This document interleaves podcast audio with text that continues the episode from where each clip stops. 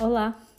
Se você quer entender melhor como o cérebro funciona e saber das curiosidades do mundo da neurociência de maneira leve e bem-humorada, e ainda tirar suas dúvidas sobre as principais doenças neurológicas, seja muito bem-vindo, muito bem-vinda a este podcast chamado Minha Neuro Explica.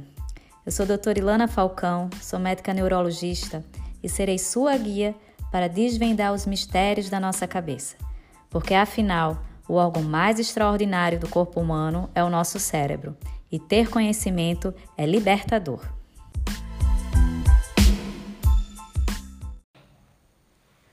Olá, pessoal!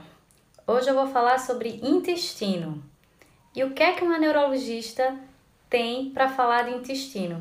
Existe conexão com o sistema nervoso? Existe sim.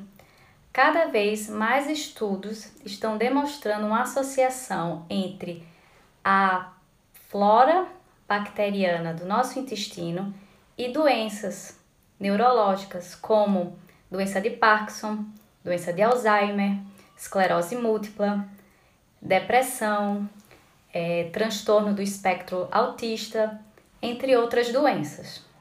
Então, a nossa flora o nosso intestino, ele é composto por 38 trilhões de microorganismos. Tem mais microorganismo do que células no corpo. Então, se a gente parar para pensar que a nossa composição é mais ou menos 70% de água e 38 trilhões de microorganismos, eu acho que a gente é mais uma poça de bactéria do que um ser humano mas isso é brincadeirinha. Né? As células do corpo são mais pesadas e esses micro-organismos são muito pequenininhos, então a gente continua sendo humano, tá bom? Mas o que eu quero dizer é que existem muitos micro-organismos no nosso corpo, na nossa flora bacteriana intestinal.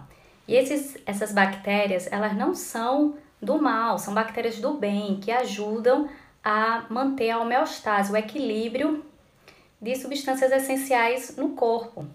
Por exemplo, tem algumas bactérias que produzem a serotonina, que é o neurotransmissor assim da alegria, que dá o bem-estar.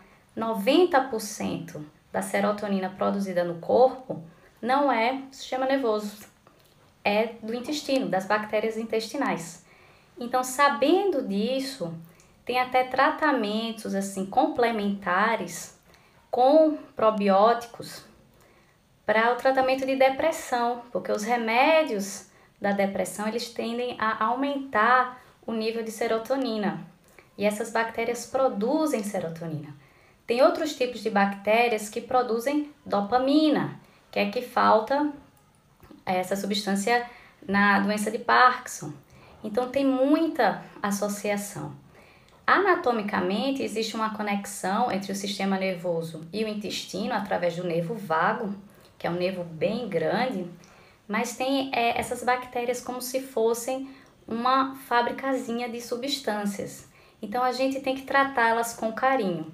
E como é que começa essa colonização, né?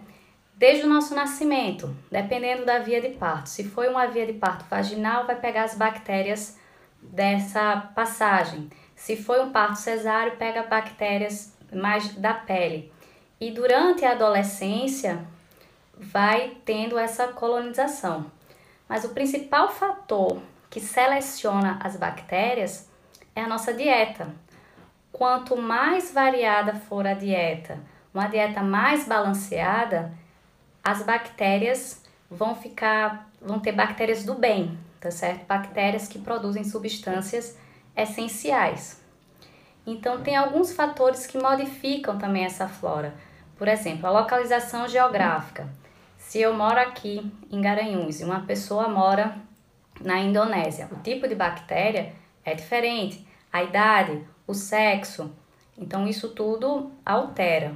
Mas a ideia que eu quero passar aqui, a mensagem é: existem bactérias no nosso organismo, elas são do bem, a gente tem que tratá-las com carinho, comendo melhor, para evitar uma série de doenças neurodegenerativas que a flora intestinal desequilibrada podem ter um fator desencadeante.